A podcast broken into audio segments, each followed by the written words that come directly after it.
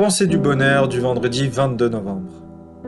Alors aujourd'hui, comme tous les vendredis, on va donner quelques citations et cette fois-ci, ça sera sur le thème de l'optimisme.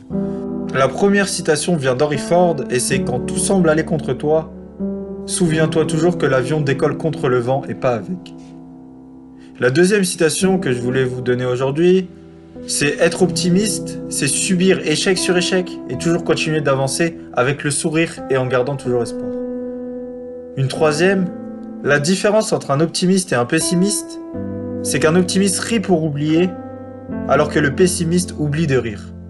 Et la dernière citation du jour sur le thème de l'optimisme, c'est l'optimisme, c'est voir la vie à travers un rayon de soleil. La dernière, elle est simple, mais elle est vraiment puissante.